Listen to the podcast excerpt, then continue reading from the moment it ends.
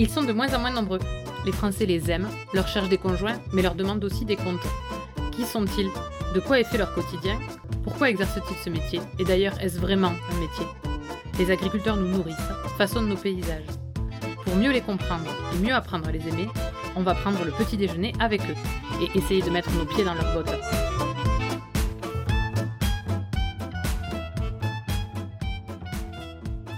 Basile vit à la rencontre de trois régions, la Bosse, la Sologne et le Val-de-Loire. Dans un paysage où l'on voit les clochers à plusieurs kilomètres, il est un agriculteur qui n'aime pas quand c'est trop simple, trop facile. Quand il se raconte, on comprend vite que Basile adore le challenge, qu'il soit technique ou économique. Et s'il y a bien une chose que Basile n'aime pas, c'est la solitude. Il chérit le temps passé en famille auprès de ses deux filles, mais aussi les projets avec ses voisins agriculteurs. Contrairement à beaucoup d'autres agriculteurs, il ne rechigne pas aux tâches administratives, mais reconnaît qu'une partie de ses journées doivent se passer au grand air. Sur ses 160 hectares, il multiplie des semences pour que les maraîchers et les jardiniers puissent faire pousser carottes, oignons et autres légumes. Un matin d'avril, interrompu par la livraison d'une déterreuse à pommes de terre, nous avons parlé multiplication, apiculture et investissement. Allez, on essaie ses bottes?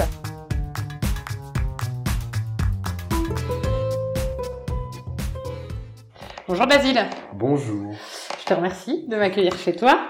Est-ce que tu peux te présenter Oui, je peux faire. euh, donc, euh, Basile Faucheux, j'ai 32 ans, je suis agriculteur dans le Loiret, euh, père de deux filles, qui est important dans ma, dans ma vie. Je suis impliqué dans ma vie locale, impliqué dans quelques associations, on en reparlera, mais impliqué aussi dans mon, dans mon métier.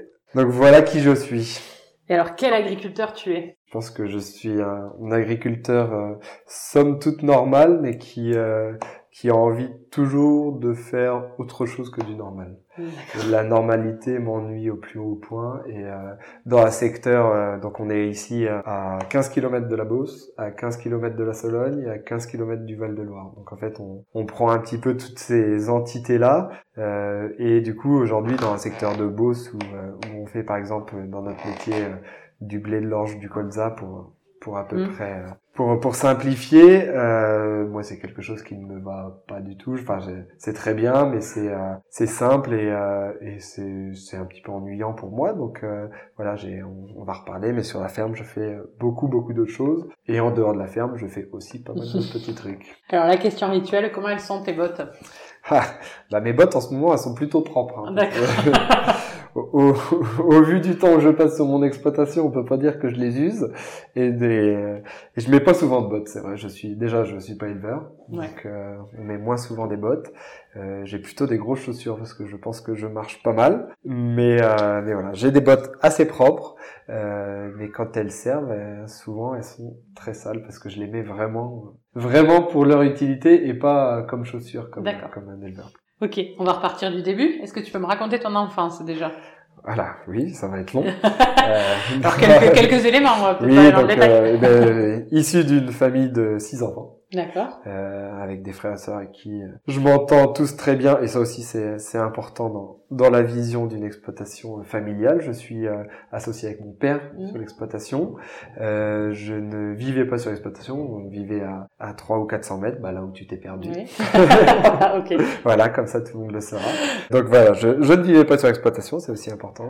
Et donc comment était mon enfance riche avec une grande famille, beaucoup, enfin des frères et sœurs, beaucoup de cousins cousines aussi. Ouais. Euh, des communions à 100 personnes quand on était, euh, quand on recevait que les cousins cousines. Donc euh, non non vraiment un cercle familial très important pour nous. Et puis et puis voilà j'ai eu une enfance heureuse.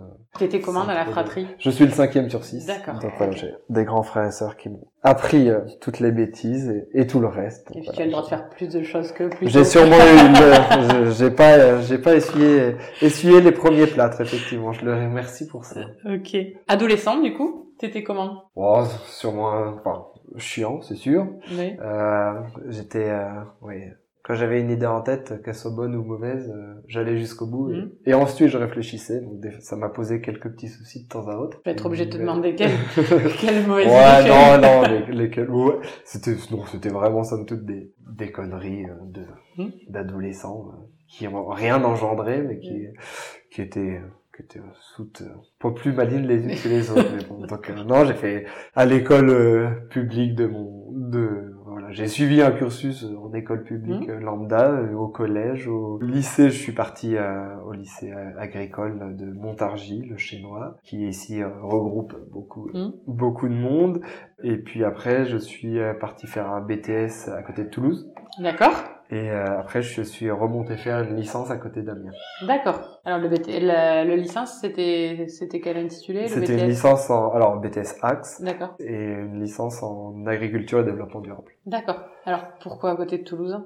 Pourquoi à côté de Toulouse? Parce que c'était, euh, j'a- j'aime bien euh, quand c'est trop simple, Oui. c'est trop simple. Ouais. Et, euh, et donc voilà, j'ai aussi eu des frères et sœurs qui ont toujours voyagé et euh, s'ouvrir à autre chose que mon monde euh, agricolo-agricole est pour moi, à mon avis, important. Et euh, c'était trop facile et, euh, et j'avais trop envie de rester autour de chez moi euh, pour, euh, bah, pour me dire, voilà, allez, tu te barres et puis euh, et tu vas voir ce qui se passe a- ailleurs. Donc euh, Toulouse parce que j'ai été euh, j'ai été reboulé d'Angers parce que il y avait marqué trop de bavardage sur mon sur mes appréciations. Euh, donc...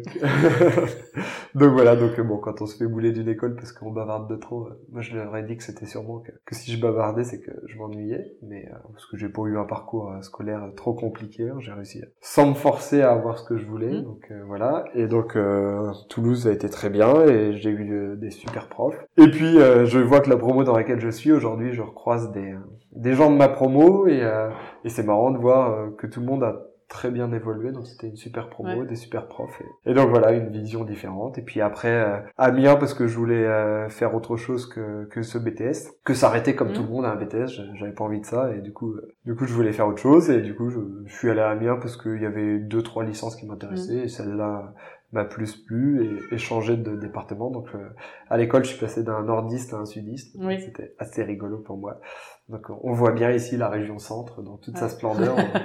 pas d'identité en tant que telle, c'est c'est un lieu de passage, mais, Qui euh, est capable d'aller partout et de se sentir mais oui, partout. voilà, moi j'ai on n'a pas trop d'accent, on peut se fondre un peu partout et puis euh, puis ça me dérange pas de me confronter à des réalités autres que les miennes. Donc t'as quatre frères et sœurs au-dessus. Ouais. Il y en a aucun, euh, et même euh, ton plus jeune frère Non. ou sœur, aucun a, a décidé de prendre la voie agricole. Non, non, des, des professeurs, des, euh, des professeurs, des architectes, des médecins, un qui est dans le para-agricole, c'est le plus proche de, de l'exploitation, mais qui pour l'instant n'est pas du tout sur l'exploitation. Non, pour l'instant, le seul de l'exploitation, et euh, d'ailleurs mon oncle qui habitait lui, Mm. par par contre sur l'exploitation, parce qu'ils ont, mon père a toujours travaillé en, en binôme, donc avec mon oncle et maintenant avec moi, et mon oncle qui a trois enfants n'ont pas souhaité non plus reprendre l'exploitation. Donc euh, bon, voilà, j'ai eu cette chance. Est-ce qu'aujourd'hui euh, c'est le départ en retraite de mon père là dans les dans les deux années à venir euh, Voilà, ça ça remet en cause une exploitation qui a toujours tourné avec deux deux gérants. Euh, maintenant, je vais être tout seul. Donc euh, donc voilà, j'aurai euh, un salarié euh, pour sûr et et je m'entoure de voisins puisque voilà. Mon- expérience chez JA me dit que, que vaut mieux euh, aller à plusieurs, même si c'est plus compliqué que de partir tout seul dans son coin. Comment ils ont réagi tes frères et sœurs quand t'as annoncé que tu voulais reprendre l'exploitation? Alors je leur ai pas annoncé euh, tu officiellement. ça, ça a pas été, euh, je veux dire, ça a pas été une grande surprise où t- j'ai demandé un silence. euh, non, ça a été euh, vraiment euh, que tout le monde l'avait l'avait bien vu. J'ai j'ai pas voulu faire d'autres métiers que celui-là. Euh, bon, c'était une c'était pas une obligation, mais euh, c'était écrit, euh, c'était écrit pour moi, et donc voilà, j'ai fait, euh, en attendant de pouvoir reprendre l'exploitation, il y avait, il y avait eu de la place, il y aurait eu de la place pour moi hein, sur l'exploitation tout de suite après l'école, mais j'ai décidé de partir en Australie pendant deux fois huit mois, donc j'ai fait cinq étés de suite, D'accord. ça c'est plutôt Ouais. chouette. Donc Ouais, comme c'est six mois, six mois euh, à l'étranger, six mois ici, je suis reparti, je suis revenu, donc, euh, donc voilà, dans une exploitation qui faisait euh, euh, des grandes cultures et du coton. Mhm. Donc euh, c'était euh, vraiment super comme expérience. Et donc bah à mon retour, ben là je me suis installé sur l'exploitation et euh, bon voilà c'était pas cousu de fil blanc mais euh, c'était euh, c'était calé avant que je parte et pendant que j'étais pas là j'avais des nouvelles de ma famille et de l'exploitation. Mhm. Comme tout bon agriculteur, voilà. Ça t'a, ça t'a apporté quoi de partir en Australie euh? Bah, beaucoup de aussi choses. parce qu'il y en a beaucoup qui partent six mois pour aller voir, euh, Ouais, puis qui reviennent, mais là, de, de faire une régularité comme ça, c'est... Bah, en fait, j'étais parti une fois, c'était super chouette. euh, mais j'étais parti tout seul, j'étais déjà en couple. Euh, du coup, la deuxième fois, on est parti en couple. Ouais. Euh, donc, euh, c'était une autre une autre expérience, mais sur la même exploitation où j'étais en stage au début et ensuite Mm. j'étais en, en tant que qu'employé. Et euh, ça m'a permis euh, mais déjà de voir que chez moi j'étais très bien. Euh, je pense que c'est important. Euh, ça m'a permis de voir aussi que on est beaucoup plus emmerdé chez nous que dans ces qu'en Australie. En Australie, quand on a envie d'avancer, on avance, puis ensuite on voit ce qui se passe. Mm. Nous, faut poser beaucoup de questions aux autres avant de pouvoir avancer. Typiquement, là, je construis un bâtiment. On, en- reparlera, mais je construis un bâtiment. Euh, en Australie, pour construire un bâtiment, on commence par le construire, puis après, on voit comment ça se passe. Quoi.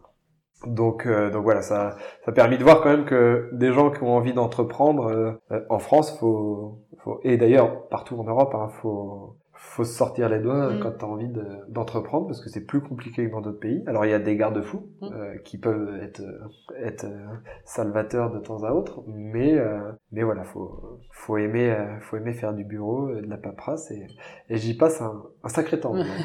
Ok. Mais Euh, par contre, oui, juste pour finir, ouais. ça m'a aussi apporté de l'anglais. J'étais une bille en anglais, vraiment. euh, comme tout allait bien à l'école, la première, euh, quand j'étais au collège, j'avais pas forcément apprécié la première prof, donc je me suis dit tiens, euh, j'ai qu'à pas aimer l'anglais, puis pour faire d'efforts. Et là-dessus, j'ai réussi, mhm. pas de souci. Mais en on n'est Donc- pas trop difficile. En France, on est assez bon pour détester l'anglais. Donc voilà, donc je suis parti, je parlais quasi pas un mot d'anglais, quoi. Donc les Ouais. premiers mois ont été, ont été raides quand même. hein. Ouais. Mais mais donc euh, je suis revenu avec euh, un petit bagage d'anglais euh, parlé, pas écrit, mais euh, parlé, que je perds assez facilement après dix ans sans trop le, le pratiquer. Mais euh, mais voilà, ça m'a permis, ça m'a permis aussi de voir des, des pays anglophones qui n'ont pas du tout les mêmes les mêmes vues et les mêmes dynamismes que les nôtres. Et techniquement, est-ce que euh, pour ta pratique aujourd'hui de ton métier, il y a des choses que tu as ramenées d'Australie ou finalement c'était tellement différent que c'est difficilement applicable chez toi? Ouais, c'est difficilement applicable. Par contre, si, il y a des choses que, que j'ai appris, il y a des choses que j'ai vues, il y a des choses que l'on a compris. Euh, Aujourd'hui, euh, par exemple, on parle beaucoup de, des, euh, des réserves d'eau. Euh, Mm. Moi, j'étais dans une exploitation qui avait tout irrigué, donc 3000 hectares, tout irrigué, euh, avec des champs en monopente pour pouvoir avoir euh, de l'immersion, euh, mais, euh, mais une immersion contrôlée. Donc c'était, j'ai énormément appris de choses. Euh, alors oui, effectivement, il y avait des gros tracteurs, des grosses machines Mm. qui sont chez nous, bon, quelques-uns en ont, mais moi ça m'intéresse pas plus que ça. Mais, euh, mais derrière aussi, j'ai, si, si, techniquement, j'ai appris des choses, euh, j'ai vu des choses, j'ai compris des choses, et puis il y a des trucs qui me serviront à rien, mais qui étaient chouettes de voir. Quoi. Ouais. Savoir comment est, est fabriqué le coton que, Mm. qui sert dans nos habits, à mon avis, est, est une bonne idée. Ça sert peut-être pas à grand-chose, mais, mais c'est une bonne idée. Quand tu reviens d'Australie, si on reprend le cheminement, euh, t'as quel âge à peu près? J'ai 23 ans. D'accord. Et là, qu'est-ce qui se passe? Tu t'installes tout de suite Et là, je- j'arrive sur l'exploitation. Je suis euh, six mois euh, sur l'exploitation euh, à aider. Le tout à le tout à l'égout arrive dans mon village, donc j'ai dit tiens, on va acheter une mini pelle, on va commencer par faire un peu de TP. Donc on a fait un peu de TP, euh, et puis euh, et puis après, je me suis installé au 1er juillet 2014, au 1er janvier 2014, donc ça a Ouais, fait six mois quoi. très vite. ouais. Donc, euh, donc voilà, on continue une toute petite activité à côté euh, de, de TP, mais parce que voilà, tu, tu rentres dans un autre monde et Mm. du coup tu vois des gens différents et, et des fois ça peut t'apporter des, Mm. des solutions techniques dans quelque chose auquel tu n'avais pas du tout pensé. Et, euh, et puis voilà, donc euh, toujours s'ouvrir un maximum de portes à se fermer assez facilement pour, pour ne pas avoir besoin de le faire soi-même. Donc tu travailles avec ton père aujourd'hui. Euh, comment ça se passe déjà Bah, avec son écoute, père ça se passe bien. Il a déjà, je suis arrivé sur l'exploitation qui travaillait toujours à deux, donc euh, reprendre la place de quelqu'un et pas être quelqu'un en plus, Mm. à mon avis, est plus simple. Bah, il y a des hauts, et il y a des bas, mais ça se place plutôt très bien. Ouais. Euh, Il n'y a pas beaucoup de bas et ça se passe. euh, Vous avez non, pas eu le choc générationnel euh, Ouais, mais si, il y a toujours, mais non, franchement, c'est quand Ouais. même pas. Il y avait des choses que j'avais envie de mettre en place. euh, On l'a mis en place sur quelques petites parcelles. euh, on s'est confronté à des problèmes. On a essayé ensemble de les résoudre. On n'arrive pas à tout résoudre, mais bon, voilà, c'est des. Non, non, il n'y a pas. Il n'y a pas ce choc frontal. Mm. Si, il y a des choses que je veux aller beaucoup trop vite et, et sûrement lui beaucoup trop lentement. Mais du coup, on est on est pile Vous entre les deux ouais. et non non, ça se passe plutôt bien et, et donc voilà. Donc là, c'est c'est la fin de ce de cette routine et il va falloir que j'arrive à trouver une autre un autre régime de croisière. quoi. Ouais, ça te stresse, ça tu la, enfin comment tu vis, enfin cette période justement où tu sais que Bon, ça, ça me non, il y a, en fait, euh, ça se passe aussi bien sur une exploitation parce que on a chacun notre euh, rôle sur l'exploitation. Et du coup, euh, ce que je gère déjà, ça sera un peu compliqué. Mm. Il y a des, il y a des points aujourd'hui que je gère absolument pas, comme la phyto sur notre exploitation. C'est mon père qui gère toute la phyto. Quand il va falloir que je m'y mette, je me dis, plus je retarde l'échéance, plus il y aura de produits interdits. Donc moi, j'en aurai à prendre. je vois comme ça.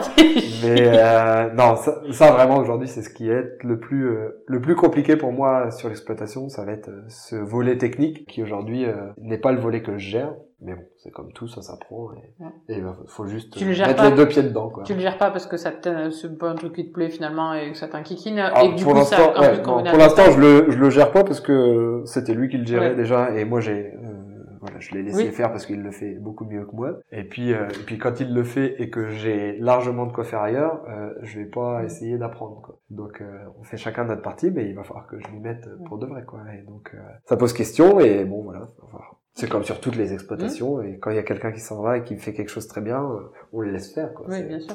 Enfin, d'ailleurs même pas que sur une exploitation. Donc après, tu t'es installé. Est-ce qu'il y a un moment précis où tu t'es dit ça y est, je suis agriculteur? Euh, quand j'ai commencé à payer euh, mes vraies cotisations MSA, ouais, je Ouais. pense. Ok. non, j'en Personne n'a jamais répondu. Hein si, euh, quand, euh, ouais, quand, euh, quand on a plus de, quand on a plus les, les aides, les aides jeunes agriculteurs, euh, ça, ça pique. Euh, donc, euh, aux JA qui, qui écouteront ce podcast, profitez-en. Le deuxième point, euh, je pense là, j'arrive dans une, euh, dans une partie où, euh, où je me dis, euh, bah déjà, j'ai plus le droit à toutes les aides Mhm. JA parce que ça fait cinq ans, et je, j'arrive euh, à la fin de mon premier prêt euh, d'installation là. Donc, euh, donc voilà. Quand tu commences à finir des prêts que tu avais contractés quand tu t'es installé, tu dis bah voilà, t'es rentré dedans quoi, et, Ouais. et tu fais partie de, tu fais partie pas des murs, mais mais au moins des portes. Ouais. Est-ce que tu peux nous décrire un peu ta ferme, son environnement, les paysages, à quoi ça ressemble? Alors les paysages, euh, c'est assez simple, hein, c'est assez plat. Tu l'as dit Je en confirme. arrivant. Je confirme. Et euh, pour euh, juste pour euh, et pour faire un peu de pub en plus, euh, les terres de gym, c'est chez nous cette année, donc c'est à Outarville sur euh, sur le site d'Inavagri. Euh, beaucoup avaient mis une grande roue euh, pour le pour les terres de gym. Euh, nous on est parti du principe qu'on voyait aussi bien d'en haut que d'en bas, on voyait à peu près la même Mm. chose. Euh, donc on va mettre un petit train. On Ouais. met pas une on met Oui, pas une grande roue, mais on met un petit train. Oui, voilà, donc, donc il y avait des trains ici qui passaient avant. Il y a une petite ligne de chemin de fer qui m'a fait brûler des, de la forêt d'ailleurs. Mais enfin, il y a déjà, il y a déjà 60 ans. Mais bon. D'accord. Donc euh, comment c'est assez plat. C'est, euh, euh, il y a quand même, euh, malgré ce que l'on peut en dire, euh, des forêts, des bois. J'ai 30 hectares de bois sur mon exploitation, sur une exploitation qui fait 160 hectares. Donc c'est quand même, euh, c'est quand même un petit peu. On a des parcelles assez grandes quand même, des, euh, des parcellaires assez regroupés, des, euh, beaucoup nous envient notre télédéclaration de PAC, hein, c'est beaucoup plus simple que ceux qui ont euh, 160 hectares, euh, 200 îlots. Ça a été plus simple et, et plus rapide à, à faire les premières, euh, les premières délé- déclarations PAC. On est euh, irrigant, on a l'eau euh, pas très loin et en quantité parce qu'on est sur la nappe de Beauce et ça c'est très important. Et puis après sur l'exploitation aujourd'hui, euh, voilà 160 hectares à deux personnes, Mm. on peut pas faire des grandes cultures et ça nous intéresse pas. D'accord. Donc du coup, si tu veux pas faire du blé, de l'orge et du colza, Faut qu'est-ce faire que autre tu chose. fais Voilà. Donc, Attention, suspense. non, c'est pas un grand suspense, mais euh, sur l'exploitation, depuis euh, maintenant euh, 20-25 ans, on fait de la multiplication de semences. Mhm. Donc, tu vas euh, nous expliquer ce que des carottes, on multiplie euh, des graines, enfin on récolte des graines de carottes, d'oignons, d'épinards, euh, de fleurs, ça nous est déjà arrivé, de betteraves une époque. Enfin voilà, on a multiplié beaucoup de, de graines pour récupérer les graines et qu'ensuite les maraîchers derrière puissent les replanter ou, ou même n'importe qui les sachets que l'on achète dans les Mhm. dans les grandes surfaces ou dans les jardineries. Donc, donc voilà, mon, c'est une part de mon métier, une grosse part de mon métier, qui demande beaucoup beaucoup de technique. Mhm. Et donc Ouais. euh, aussi, euh, je reviens au point sur la Ouais. technique euh, et, euh, et donc euh, l'importance de, de bien la connaître. Euh, 25 ans de carrière derrière nous amène des contrats plus intéressants que Ouais. des contrats qu'on peut avoir dès qu'on a envie de se Mhm. diversifier aujourd'hui. Mais on connaît pas les, les super bonnes années de, de grande culture mais on connaît pas non plus les très mauvaises comme 2016 qui a été euh, bah voilà on a on est resté sur un chiffre d'affaires euh, semblable euh, et euh, on a pris euh, comme tout le monde parce qu'on fait un peu de céréales quand même on a pris une volée comme tout le monde sur le sur la partie céréales donc donc voilà et puis on fait un petit peu aussi de des flageolets et des petits pois de conserve. Donc il y a une usine de, de mise en boîte sur Orléans euh, qui est partie en groupe d'aussi. Euh, on fait un petit peu de betterave à sucre depuis une quinzaine d'années. On fait euh, un petit peu de, de maïs, de blé, euh, du blé de semence aussi. Ouais. Donc du blé de semence, c'est le blé pour récupérer les graines pour après que soit replanté, c'est ça. C'est ça. Mm. on fait, on en a déjà fait, on en refait un petit peu de l'onagre et de la bourrache pour de la cosmétique pour un agriculteur qui, euh, qui s'est lancé là-dedans et qui a besoin de, de plus de, de, volume. Donc on, on, fait un petit peu de ça. Euh, donc euh, on fait ça, ça, ça. On fait du plant de pommes de terre depuis mon installation en 2014. Et donc là, le bâtiment que tu as vu qui est en train d'être monté, c'est un, un, hangar frigorifique pour stocker du plant de pommes de mm. terre. Et aujourd'hui, ici, on est quand même une grosse, grosse zone de production de pommes de terre et d'oignons. Historiquement, Historiquement Ok, d'accord. Et l'oignon, ça a besoin d'être euh, refroidi aussi?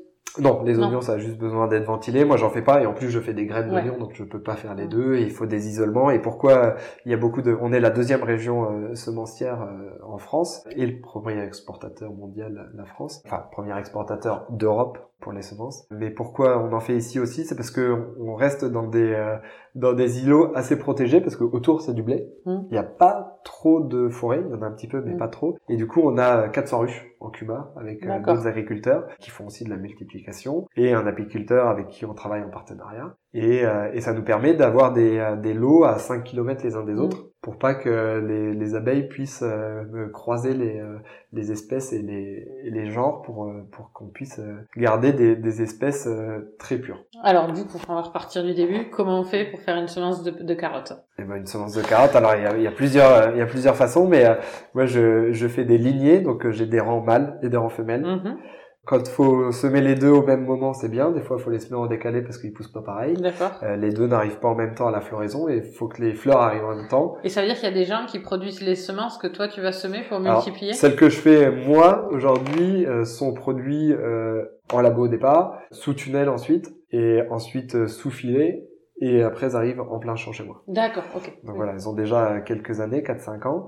Et ensuite, moi, je les, euh, je fais des croisements, le croisement qu'on me demande de faire. Mhm. On broie les rangs mâles à la fin. D'accord. Donc euh, avant la récolte. Tu les broies, mais ça veut dire que la terre les reprend et que ça la nourrit. Non, oui, oui, tout est tout, est, broyé, tout reste dans le sol, euh, et, euh, et ensuite on, on, récolte que les que les rangs femelles. Donc euh, mâle femelle, ça change rien, c'est juste les noms qu'on donne parce qu'on garde que les femelles. Et derrière, euh, ces graines-là sont triées, séchées, ventilées et repartent chez euh, chez l'obtenteur, celui qui nous les a mis en production chez nous. D'accord. Est-ce que ça ressemble à une carotte, enfin un plant de carotte ah, avec. non, on sème une carotte qui devient une carotte et qui ensuite euh, aujourd'hui si tu laisses tu sèmes une, euh, une semence de carotte chez toi tu la laisses tu la sèmes avant l'hiver elle va te faire une carotte et ensuite au printemps elle va monter. D'accord. Et toi ce qui t'intéresse c'est justement qu'elle monte D'accord. Et du coup, le fruit il pourrit dans la terre, quoi. Bah, en fait, la, la carotte, c'est euh, c'est comme tous les légumes et, et tous les fruits. C'est au départ, c'est c'est l'aliment pour pouvoir aller derrière euh, faire euh, pousser les branches et faire euh, et donner à manger aux, graines. Donc à la fin quand tu arraches une carotte, elle fait 30 cm enfin 20 30 cm de long et elle est toute ligneuse, il y a plus de jus dedans et elle est elle est coupée dans tous les sens, il reste plus que les filaments. Donc tu peux la manger mais ça va être dur. d'accord. Donc, donc voilà. Quand tu dis l'obtenteur, ça veut dire que c'est des laboratoires ou des marques qui te demandent. Bah, en fait, moi, c'est voilà, c'est c'est quelqu'un qui a fait de la sélection, c'est un sélectionneur mmh. qui a, qui a choisi, qui a cherché des croisements qui étaient intéressants pour la vente derrière. Et, euh, et, il nous dit, euh, moi, il me faut ce croisement-là, donc euh, je t'envoie des graines mâles, je t'envoie des graines femelles, il faut que tu les plantes de, à cette densité-là, et, et on vient récupérer le, le résultat. quoi. D'accord. Et du coup, à, à, la fin, à la fin, il y a une carotte. non mais ce qui est important, c'est que c'est bien de, il y a, il y a plusieurs choses importantes, c'est déjà de dire que ce génie génétique mmh. ne nous appartient pas. j'ai pas, le droit, j'ai pas le droit de revendre les graines. Moi. Ça ne m'appartient pas, ces graines. Il y a quelqu'un derrière qui s'est fait chier, qui a mis beaucoup, beaucoup d'argent pour réussir ce croisement-là. Parce que c'est pas n'importe quel croisement. Il en a fait 150 euh, 000 autres avant pour trouver le bon, celui qui l'intéresse. Il faut réussir à aller le vendre sur les marchés derrière. Donc euh, moi, on, m'amène des graines, on me reprend le, le résultat, mais derrière, je ne vends rien à personne d'autre que de la multiplication à, à l'établissement. Est-ce que tu en as plusieurs qui te... Ouais, je travaille avec plusieurs. Ouais. Et du coup, ils sont en concurrence. Enfin, est-ce qu'il y a assez de multiplicateurs pour... Aujourd'hui, il y a, il y a même plus de, de multiplicateurs que de possibilités de multiplication. Parce que c'est des marchés de niche, mmh. donc euh, des marchés assez rentables faut le dire, mais des marchés qui demandent beaucoup, beaucoup de main-d'œuvre, de maîtrise, de pas se louper, qui peuvent être catastrophiques une année. L'année dernière, j'ai pas sur mon lot d'oignons, euh, euh, d'oignons à graines, il y a, y a eu de l'humidité et de la pluie au moment de la fécondation, donc les abeilles ont rien foutu. Enfin, on fait autre chose que ça. Et du coup, euh, ben, on a décidé de broyer l'ensemble de la culture, donc j'ai rien récolté. Mais par contre, du coup, tu ne dois rien payer à l'obtenteur. Non, je dois rien. Pas. Non, non, non, je dois rien lui payer. Mais par contre, tout ce que j'ai mis, tout ce que j'ai mis derrière en en temps, en intrant et tout, tout ça, c'est pour ma pomme, quoi. D'accord. Tu as parlé des abeilles et du travail avec un apiculteur. Euh, concrètement, dans, une fois que tu as planté tes rangs mâles et tes rangs femelles, c'est les abeilles qui font le boulot de... Alors, les abeilles, on leur... Euh, en fait, nous, là, avec l'apiculteur, c'est assez simple aujourd'hui. Euh, les ruches appartiennent à l'ACUMA. Mmh. Euh, on lui... En fait, on lui dit, euh, nous, on les veut là, à partir de cette époque-là, donc à partir du début de la floraison. On veut que tu les enlèves à la fin de la floraison et on veut que tu t'en occupes tout le reste de l'année, parce que c'est un métier d'être apiculteur, hein, c'est pas tout le monde ne peut pas le faire. On peut avoir trois ruches, mais quand on en a 400, c'est pas tout à fait le même métier. Et derrière, par contre, tout le miel est pour lui. Donc en fait, il n'y a pas de, il a pas de lien financier mmh. tous les ans, quoi. On est propriétaire du matériel mmh. et des abeilles, mais euh, mais lui est, euh, est, propriétaire du miel derrière qu'il récolte. Tu l'as un peu dit, vous avez des îlots séparés pour que les abeilles elles mélangent pas les. Ouais. En fait, euh, il y a une cartographie qui est faite dans le monde de la semence mmh. euh, via SEMAE qui euh, répertorie toutes les toutes les toutes les multiplications de semences de toutes les espèces partout sur le territoire français. D'accord. Et, euh, et ils prennent un compas en gros sur une carte et ils font 5 km autour et s'il y a deux ronds qui se qui se touchent, eh ben là ça pose problème. Ça veut dire que potentiellement tu peux avoir deux espèces de deux hmm obtenteurs ben, différents. non, non pas deux, mais surtout par exemple, euh, allez un exemple simple, on fait des oignons rouges et des oignons jaunes. S'ils sont à moins de 5 km entre les deux, on va aller mettre des oignons rouges, jaunes dans les rouges et l'inverse. Donc ça, c'est pas intéressant. Et si toi, t'as décidé de faire des oignons rouges et que ton voisin a décidé de faire des oignons jaunes, eh ben, ça veut dire qu'il faut que vous vous entendiez Il faut dire qu'il faut qu'on s'entende. Ça veut dire qu'il y en a un qui, historiquement, on a fait avant l'autre, donc qui est prioritaire. Ouais. Et derrière, euh, bah, faut mettre un petit peu de d'eau chacun dans son main. Faut essayer d'être assez malin pour que les deux puissent le faire. Et si ça marche pas, ça remonte à Semae qui doit trancher. D'accord. Donc ça veut dire que vous allez faire des réunions avec le plan et un début de. Et euh, est-ce que j'imagine ce serait trop simple si tous les plants se plantaient à peu près à la même période et se récoltaient à peu près à la même période euh, Non, mais peu importe en fait quand est-ce que tu plantes? Le but c'est de le faire avant de planter et de semer. Oui, oui. Parce que si c'est pas au bon endroit, t'as plus qu'à le broyer. Donc en fait, tu le fais euh, au mois d'août, euh, mm. au tout début des plantations, ou au mois de juin d'ailleurs, c'est peut-être au mois de juin, tu as une euh, réunion pour les carottes, donc c'est fait avant le mois d'août parce mm. qu'on les sème au mois d'août, et donc ils prennent le plan de carottes de mm. la France, et puis il y a quelqu'un chez Semae qui a déjà fait le, le, boulot en disant, bah là il y a un problème, comment on fait quoi. D'accord, oui, en fait c'est espèce par espèce, c'est ça que je veux dire, parce que j'imagine que les carottes, les tu oignons, des carottes et moi j'ai un champ de carottes et d'oignons qui sont juste côte côte. Ouais, d'accord, ok on a des rotations sur une exploitation mmh. pour euh, pour que la terre on lui demande pas tout le temps la même chose et que on n'ait pas des problèmes de parasites qui soient euh, déjà dans le sol pour la culture qu'on met. Donc on mmh. fait des rotations partout, tous les agriculteurs font des rotations et plus la rotation est longue, mieux c'est. Ça c'est le premier point, mmh. c'est le B à bas de l'agriculture. Le deuxième c'est que aujourd'hui si je fais une semence de carottes trois ans après, enfin quatre ans après, je reviens dans le même champ, je refais une semence de carottes les carottes, parce qu'il en reste toujours, quand je les moissonne, mm. il en reste toujours un petit peu dans le sol. Et donc, si les carottes repoussent entre mes rangs de carottes, mm. déjà je peux pas euh, chimiquement les enlever, donc c'est mm. tout à la main. Et en plus, celles qui vont pousser pile sur le rang seront sûrement des mâles dans les femelles et sûrement pas euh, euh, la même variété que celle qu'il y a 4 ans, parce qu'on change toujours de variété. Donc ça pose énormément de problèmes et du coup mon lot est refusé. D'accord. Et donc le problème avec de la carotte, c'est que ça a une dormance, donc c'est sa capacité à se réveiller et à pousser très longue. D'accord. Et plus elle est vieille, plus elle germe. Histoire de bien faire. Euh, Histoire de bien faire chier. donc euh, voilà, et, euh, et, typiquement, on en a fait 14 ans. alors il y a une parcelle qui s'est croisée un tout petit peu sur, j'en sais rien, quelques mètres. On en a fait 14 ans après en avoir fait, et on en a retrouvé. D'accord. 14 ans avant. Voilà pourquoi j'aime bien dire que ouais, dans la semence de carotte, faut avoir une rotation assez conséquente. Et du coup, ça veut dire que tu as des tu as des petites zones où tu fais de la carotte et que tu as assez de terrain pour euh, faire euh, bouger toutes ces petites zones tous les ans, enfin sur 15 ans en tout cas. Ouais, donc euh, on a tous les ans, on fait comme les établissements semenciers, on prend notre carte de, nos, mhm. de notre exploitation et puis on se dit bah alors où est-ce qu'il faut qu'on mette nos carottes cette année pour pas qu'elles retombent? Donc on a un plan avec toutes les carottes depuis qu'on en fait. Et donc, euh, on retrace, on refait. Alors, des fois, ça fait 3 hectares, des fois, ça fait 2, des fois, ça fait 5, des fois, ça fait 6 hectares. Donc, il n'y a jamais la même chose. Il faut que ça rentre dans une rotation aussi. Euh, nous, on est en biannuel. Donc, une fois, il y a des céréales chez nous et une fois, il y a autre chose. D'accord. Donc, c'est une fois sur deux déjà. Des fois, ça nous arrive d'aller euh, chez un voisin. Euh, c'est plus simple. Et puis voilà, faut arriver à la mettre au bon endroit. Euh, et les oignons, c'est le même temps? Les oignons, c'est un peu moins long quand même. C'est euh, 6-8 ans suffisent. C'est une capacité de germer un peu moins, un peu moins facile. C'est vraiment la carotte qui est le plus compliqué sur ce côté-là. La carotte est le plus compliqué. Ok. Euh, Aujourd'hui, toi, les plants que tu produis, ils vont, euh, tu sais s'ils vont euh, plutôt sur du maraîchage ou plutôt sur des particuliers, enfin, euh, ou t'as aucune idée euh... Alors, faut pas le dire en particulier, mais j'espère qu'ils vont plutôt sur le maraîchage. D'accord. Parce que Pourquoi c'est un mythe, mais c'est pas franchement un mythe. Nous, notre notre lot derrière est testé, donc pour sa germination, Mm. pour sa pureté, pour sa qualité, bah, pour plein de trucs. Et un maraîcher qui fait dix fois la même planche de carottes tous les ans, au même endroit, euh, avec le même matériel Mm. par le même mec, si ça marche neuf fois et que la dixième ça marche pas, ça vient pas du gars. C'est qu'il y a un problème technique. Ouais. Et le problème technique peut venir de la semence. D'accord. Un jardinier qui prend un lot d'un côté, un lot de l'autre, qui sème et que ça vous soit, il se dit merde, j'ai pas dû arroser, j'ai arrosé de Mm. trop, il y avait trop de mode, patati patata. Il se Ouais. pose pas la question, sauf si ça vient de la semence. Donc, euh, souvent, ce qui est fait quand même dans les établissements semenciers, euh, j'espère qu'ils m'écouteront pas parce qu'ils vont me taper sur les doigts, Attention parce qu'ils vont t'écouter. Hein. euh, c'est que les très très bons lots partent, enfin tous les lots, qui, il y a une norme, hein, Mm. on peut pas non plus Oui. faire n'importe quoi, hein, même pour le Oui, Pour les- doute. pour les euh, particuliers, mais euh, la norme est moins euh, moins costaud pour Mm. les particuliers que pour les professionnels. les enjeux économiques sont pas les mêmes non plus. Voilà, c'est ça. Donc euh, moi aujourd'hui, un lot qui germe à moins de 85% est refusé, D'accord. pas payé. Donc moi je sais si je suis Ouais. payé et combien je suis payé.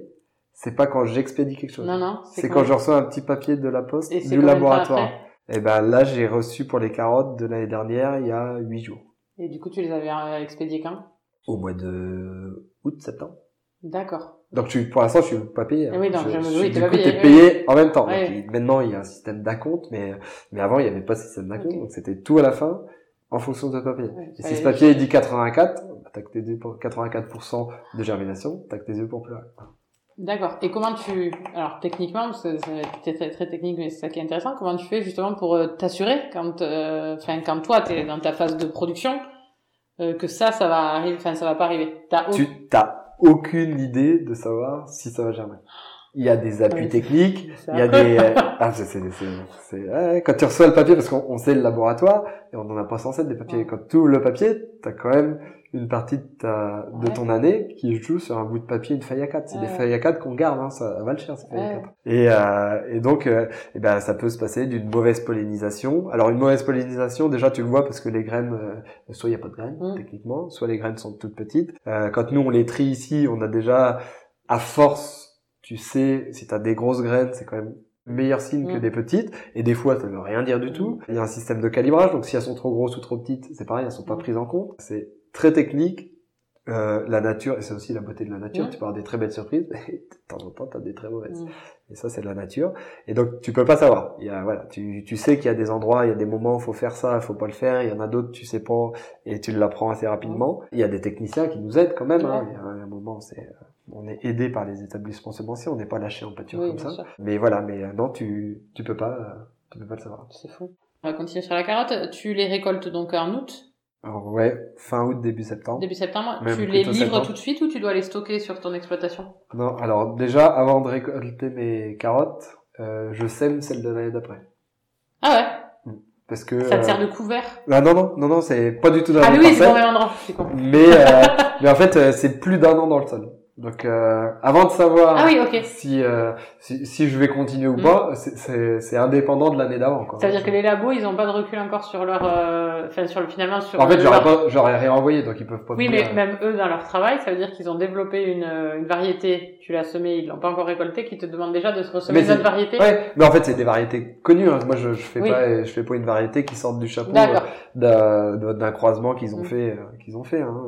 Ça c'est testé avant c'est envoyé parler à, à moult personnes pour savoir si ça peut les Mm. intéresser. Euh, Est-ce que la carotte faut qu'elle soit plutôt longue, plutôt euh, courte, plutôt trapue, plutôt euh, euh, fine? Est-ce qu'il faut que maintenant ils en sortent? Alors moi j'en fais pas encore, mais ils en sortent des bicolores, Ouais. ils en sortent des blanches, ils en sortent. Donc voilà, il y, a- il y a plein de trucs. Donc moi quand c'est arrivé ici, quand je reçois déjà mes graines de carottes, je les reçois par la poste pour faire 5 hectares. Ça fait euh, ça fait un, un paquet de de 3-4 kilos pour faire 5 hectares. Donc euh, Donc tu as un petit matériel de semence Ouais, par rapport à, ouais, au semoir euh, Ouais. classique. du petit, bah, c'est fait avec du matériel euh, classique qu'il faut adapter. Ouais. Toujours, c'est aussi ça l'intérêt Mm. de la semence, c'est que tu dois te démerder quoi. hein. C'est, Mm. Et c'est toujours chiant parce que t'as jamais ce qu'il te faut. Il y a Ouais. pas 10 000 ingénieurs qui travaillent dessus parce que il y a pas euh, 30 000 machines à vendre. Mais euh, mais du coup, euh, c'est toujours à toi de rabouter. De... Moi, aujourd'hui, quand je récolte, euh, je récolte, allez, euh, quand euh, alors ça, on me demande des fois des objectifs de 50 kilos par hectare. Hein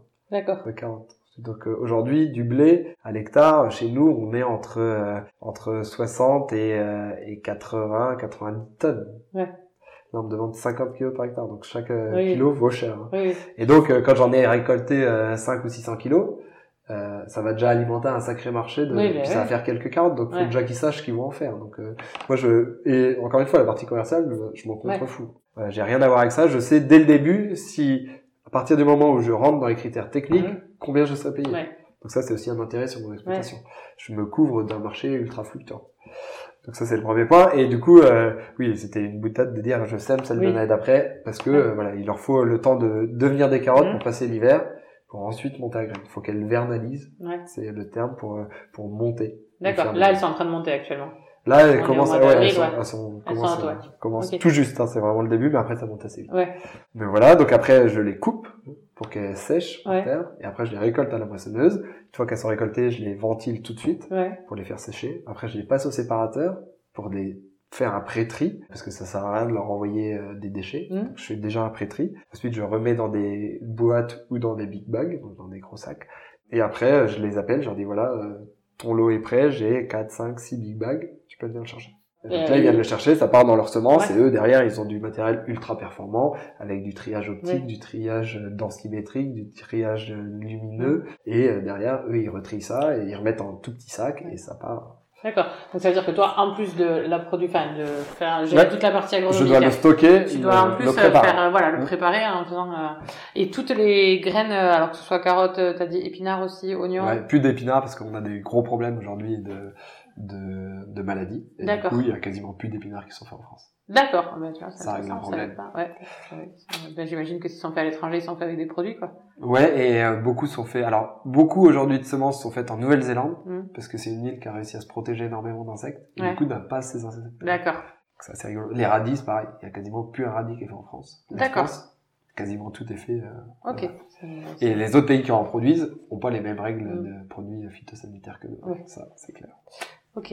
Et du coup, ces règles, enfin, de je récolte, je fais sécher, je, enfin, je mets en big bag, c'est les mêmes pour toutes les graines ou t'en as qui doivent pas sécher, enfin, tu- Non, non, c'est quasiment ça Ouais. pour tout le monde. Il faut, faut que ça sèche. Et une fois que c'est séché, euh, la plupart trient. Il y en a qui n'arrivent pas à trier, mais euh, enfin qui n'ont pas le matériel, parce qu'il faut du matériel spécifique Bah oui, qui sert souvent qu'à ça, pour récolter, pour trier et tout. Euh, parce que les oignons, pareil, moi je les, je les coupe avec une machine. Mhm. Quand là, ils sont à peine mûrs, je les mets à sécher sur un gros tas avec des gros ventilateurs. Derrière, je les reprends la main, euh, je les remets dans la moissonneuse à poste fixe. Ah ouais. Et derrière, on récupère ça, ça, comme là c'est bien sec, Ouais. ça récupère la graine. Donc du coup, en fait, c'est toi qui nourris euh, la moissonneuse euh, Ouais. sans qu'elle bouge, quoi. C'est ça, c'est Ah, ça. Donc c'est, c'est assez sport aussi. Ouais, ouais, mais j'imagine que ça doit être euh, enfin, rigolo à voir, je sais pas, mais tout Ri- cas, à étonnant. voir, oui. Étonnant, ouais. Ah, rigolo à voir parce que c'est, on pouffe pas mal de poussière, ça fait Oui. du bruit, c'est pas très agréable. Non, non, j'imagine, ouais, ça doit être étonnant, ouais. C'est quoi les prochains défis pour ta ferme? T'en as un peu parlé, le départ de ton père, mais est-ce Ouais, qu'il y en a ouais. d'autres euh, Ouais, ça, c'est déjà un gros défi. euh, le, le bâtiment à pomme de terre, Ouais. qui est un énorme défi euh, financier et, euh, et de production. On crée une Cuma avec des voisins pour monter ce, ce projet, parce que monter un projet tout seul, ça m'intéresse pas. Mhm. monter un projet à plusieurs et, et avec des, des JA et des copains de surcroît, c'est top. Mhm. Euh, J'espère que, que dans 30 ans, on pourra, le jour de nos âgés, clôturer toujours avec, un, avec une bonne bière et, et en rigoler, quoi. Parce que ça, ça peut se passer mal aussi, il Mhm. faut le savoir. Donc, faut dès le début essayer de, de bien mettre euh, des règles claires pour tout le monde et qu'on puisse s'y tenir parce que on voit trop souvent entre copains on se dit rien parce que tout va bien et puis ben, à un moment ça va plus et plus rien ne va quoi. donc faut arriver euh, faut arriver à, à gérer ça donc euh, ça c'est un des projets. À côté, euh, bah voilà, j'ai une famille que je veux voir grandir, donc ça c'est un projet en soi. J'ai aussi une, une, petite structure à côté où je loue des, des remorques agricoles euh, que j'ai créé euh, suite à de la demande il y a deux ans et qui, qui voilà fait marche plutôt pas mal. Et enfin il y a beaucoup de demandes, donc essayer d'y répondre. Donc c'est beaucoup beaucoup de temps à y passer. Je passe un nombre incalculable d'heures au, bureau. Au bureau, ouais, c'est ce que j'allais te dire entre ça, Ouais, ça me gêne pas. Je faire du bureau, ça me dérange pas. Contrairement à beaucoup d'agriculteurs, ça me dérange pas d'être euh, pas enfermé toute la journée dans mon bureau, mais y passer euh, souvent j'y j'y passe euh, beaucoup de temps après que que mes enfants soient couchés donc voilà du 21h minuit 1h 2h ça arrive régulièrement et puis un peu le tôt le matin et puis après en journée je vais dehors ou je fais du bureau mm. ou, ou, je vais travailler pour les GIA. OK. Pour le moment. Qu'est-ce qui te rend fier aujourd'hui? Ce qui me rendra fier, c'est le jour où, euh, où mon père euh, et mes parents d'ailleurs, parce que c'est quand même un truc de, de famille, euh, seront seront à la retraite et auront absolument pas pas besoin de réfléchir. Le fait que voilà, quand mon père partira à la retraite et que mes parents soient à la retraite et insoucieux de l'exploitation, ça, ça sera que les gens soient fiers, que que mes enfants aient pas honte de dire que leur père est agriculteur. Je pense que c'est important que j'arrive à me libérer du temps pour faire euh, autre chose que mon métier, que j'arrive à avoir une famille, euh, une vie de famille euh, cool et que je puisse aller balader si je veux voir des copains un jour, que je puisse le faire. Et puis euh, j'ai pas besoin d'être fier, j'ai juste besoin de, de vivre de mon métier, d'être fier du métier surtout. Et être fier de son métier, c'est savoir expliquer son métier, je mm. pense. Et à partir du moment où on sait l'expliquer, bah, je pense qu'on peut largement en être fier. Quoi. Y a pas de... On n'a pas à se cacher de... du fait de nourrir les gens. Quoi. Ok. Si je vais voir tes amis et que je leur demande de me parler de toi, ils vont me dire quoi? Qu'est-ce qu'ils vont dire? Alors ça, c'est une bonne question. Je pense que s'il y a besoin, euh, je serai toujours là pour leur filer un coup de main. Euh, mais que je suis pas souvent là. et puis, euh, et puis voilà que que je travaille euh, pas mal et que quand j'ai une idée en tête, je vais jusqu'au bout et que et que des fois on se trompe aussi. Et puis, et puis voilà. Et qu'en soirée, j'en sais rien, je suis, je suis comme les autres, je suis un peu chiant quand je suis bourré. un jour, il y a un agriculteur qui nous a dit que vous étiez des valeureuses personnes. Est-ce que tu partages? Oui, oui, oui, je partage. Est-ce qu'on est plus valeureux que d'autres métiers? Euh, C'est une bonne question. Euh, où mettre le curseur? Qu'est-ce que ça veut dire malheureux Comment tu peux quantifier euh, la valeur de quelqu'un et son et son travail? C'est compliqué, quoi. Donc tout le monde est valeureux dans son métier. Enfin, aujourd'hui, euh, que tu sois enseignant, et boueur, euh, enfin, peu importe ce que tu fais comme métier, tu, tu es valeureux dans ton métier. Après, euh, après, faut juste bah, se donner les moyens de, de pouvoir être valeureux et puis pouvoir répondre aux, problèmes de que ton métier t'apporte et, et savoir y répondre rapidement. Je pense que ça, ça fait de toi quelqu'un de valeureux dans ton métier. Après, est-ce que j'y accorde une, grande importance à ce que, à savoir si les gens attendent de moi que je sois malheureux Non. C'est quoi tes valeurs du coup à toi C'est une bonne question. euh, quelles sont mes valeurs? À moi Je pense déjà un peu euh, dans ce monde un peu un peu fou là, l'humanité. Je pense qu'on a perdu un petit bout et, et ça serait bien qu'on la retrouve quand même. Tout ce qu'on voit me, me dépasse un peu quand même, mais euh, voilà, je suis sûrement trop trop naïf de temps en temps, mais euh, je crois encore en, l'être humain. Et puis après, euh, des valeurs de, ben voilà, de, de fratrie, des valeurs amicales, des valeurs de savoir que on peut compter sur moi et qu'on peut m'appeler euh, s'il y en a besoin de moi et que je puisse y répondre, ça c'est euh, c'est ce qui me rend le plus heureux de pouvoir euh, filer un coup de main à quelqu'un, que ce soit pour n'importe quoi, énorme ou tout petit, mais filer un coup de main quand quelqu'un en a besoin, je trouve que c'est le plus sympa dans la vie et, et puis voilà, rien de plus. Quel est le dernier film que tu as aimé? Alors là, par contre, je regarde pas souvent la télé. on a une télé chez nous, je on l'allume jamais. Je sais même pas pourquoi on a une télé. Euh, mes enfants regardent pas, franchement pas beaucoup la télé. Je pense que si elles passent une heure par mois devant la télé, c'est à peu près le bout du monde. Euh, le dernier film que je suis allé voir au cinéma, je crois que c'est euh, Bohemian Rhapsody, qui remonte à... 4-5 ans, ouais. 4-5 ans. Mm. Donc voilà à peu près. Je suis pas la personne qui fait le plus de... qui donne le plus d'argent dans les, dans les cinémas, quoi. La dernière recherche Google que tu as faite c'était pour plus tard qu'avant que tu arrives. Euh, des transports de matériel, du savoir comment je vais à, à l'AG des, des JA de, de BFC. Beaucoup pour le travail. Ouais. La dernière chose que tu as acheté pour ton métier je, je sais pas le dernier truc que j'ai acheté, mais euh, pour, euh, pour la petite histoire quand même, pour le raconter, on a, on a coupé en deux l'interview parce qu'on a été déchargé hein, une, une machine pour, euh, pour les pommes de terre qui arrivaient en convoi exceptionnel dans la cour. Donc, une grosse machine. Une, grosse machine. donc, donc voilà à peu près la dernière chose que j'ai acheté. Ok. Et la dernière chanson que tu as fredonnée? J'en fredonne pas et euh, je, suis quand même pas très bon en musique. Euh, pourtant, j'ai toute ma famille est musicien. J'ai une une femme qui fait de la clarinette et qui a été et qui a été directrice et qui est d'ailleurs toujours co-directrice avec euh, avec ma sœur d'une école de musique. Euh, donc voilà, tout le monde fait de la musique chez moi, je suis pas le meilleur. Par contre, ce qui m'agace le plus, c'est quand euh, ma fille de 4 ans fredonne une chanson, c'est des chansons assez faciles et du coup, j'ai les dans la tête pendant une semaine et, et ça c'est ultra chiant. ok. Dans 20 ans, tu t'imagines où et comment?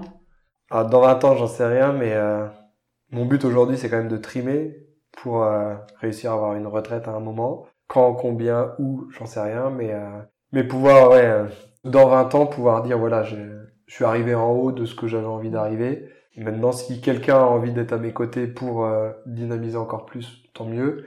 Sinon déjà être euh, être à ce niveau-là et puis euh, commencer à enfin continuer à, à profiter mais euh, ouais ce ce dans ce cap de dans 20 ans aujourd'hui tout ce que je suis en train de d'investir pour ce nouveau bâtiment si on est on part dans ces objectifs de 20 ans donc voilà on, on sera à la fin de de mon investissement euh, colossal et du coup euh, j'arriverai j'espère sur un moment où voilà je pourrais lever un peu le pied et avoir des gens pour m'épauler sur mon sur mon métier quoi pour finir, dernière question, comment tu t'y sens dans tes bottes, même si tu les mets pas souvent ah oui, je m'y sens très bien, pas de souci.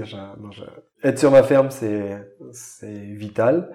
Euh, J'en ai besoin. Euh, J'ai plus besoin d'être sur ma ferme comme beaucoup d'agri que que d'être en vacances. Euh, moi, je pars en vacances, c'est pour mon pour euh, pour ma famille, mais euh, moi, j'en ai pas besoin. Par contre, quand j'y suis, j'y suis très bien. Et c'est comme euh, quand je suis en réunion ou quand je suis dans mes différents clubs et associations. c'est toujours compliqué de partir de l'exploitation, mais quand on est à l'extérieur, c'est toujours compliqué d'y être. Mais une fois qu'on revient de l'extérieur, on se dit, bah, j'ai bien fait d'y aller, quoi. Et c'est ça qui est, c'est ça qui est chouette, c'est que de pas regretter de, de, de t'être en aller et de te tenir, il y a toujours quelque chose à faire sur une exploitation, mais c'est, c'est dingue, il y a toujours quelque chose à faire. Et s'il y a qu'une seule chose à faire, c'est qu'on est à jour. Mais euh, il y a toujours souvent ouais, un truc de dingue à faire. Et puis, euh, et puis par contre derrière, faut vraiment lever la tête parce que j'ai eu cette chance aujourd'hui de pouvoir lever la tête parce que euh, j'étais sur l'exploitation épaulé et, euh, dans ma vie de famille épaulé aussi. Et c'est là qu'on voit aussi le, le, drame de ceux qui lèvent pas la tête. quoi. C'est c'est compliqué et ça sera de plus en plus compliqué pour eux. Donc euh, vraiment prendre du recul. oui, il y a toujours un truc ultra urgent à faire sur l'exploitation, toujours. Puis une fois que tu l'as fait, il y en a un autre. Donc, euh, faut se donner de la hauteur, voir autre chose, et il y a que comme ça qu'on arrive à, à, voir plus loin, parce que sinon on court toujours après tout, et, et euh, rien ne va. Le prix du gaz est trop cher, le prix du fuel est trop cher, le prix des machines est trop cher, le prix des phytos est trop cher, le prix des engrais est trop cher, le prix de la maison est trop cher, le prix des terres est trop cher, tout est trop cher. Mais faut, euh, voilà, faut. Quand tu prends de la hauteur, tu te dis ben oui, mais peut-être aussi que de l'autre côté, euh, les producteurs, il y a aussi des soucis. Euh, aujourd'hui, on le voit sur le prix des engrais qui sont beaucoup trop chers, mais on rouvre des, on enlève des des, des taxes qu'on a émis à, l'importation de l'Europe parce qu'on on trouvait, par exemple, avec Trinidad et, et Tobago que qu'il y avait euh, qu'il y avait un, problème social sur les gens qui travaillaient dans ces dans ces usines. Aujourd'hui, résultat des courses, on a levé toutes ces sanctions pour avoir des engrais déjà pour les avoir et pour les avoir à un prix raisonnable. Mais on se cache la face de, de des gens qui travaillent dans ces usines, quoi. Donc c'est un peu comme quand on achète une paire de de baskets qui est fait en Chine euh, ou euh, ou n'importe quoi euh, qui est fait dans des usines qui respectent pas nos normes. C'est c'est bien, on les a achetés pas trop cher, on est content, mais faut savoir ce qu'on achète aussi, quoi. Donc et ça, quand tu, quand tu sors un peu de la tête du guidon, ça te permet de donner, de te donner un peu une vision différente, quoi. On peut être agriculteur et produire pour d'autres agriculteurs. On peut être situé en pleine région de production céréalière, mais aimer le challenge technique d'une production plus atypique. On peut aimer la contrainte technique, qu'elle se trouve sur la conduite de culture en elle-même ou sur le procédé de récolte. Enfin, on peut n'avoir envisagé son métier qu'entouré par sa famille, ses voisins et ses copains, bien sûr. C'est ça, être agriculteur aujourd'hui. À bientôt dans de nouvelles bottes.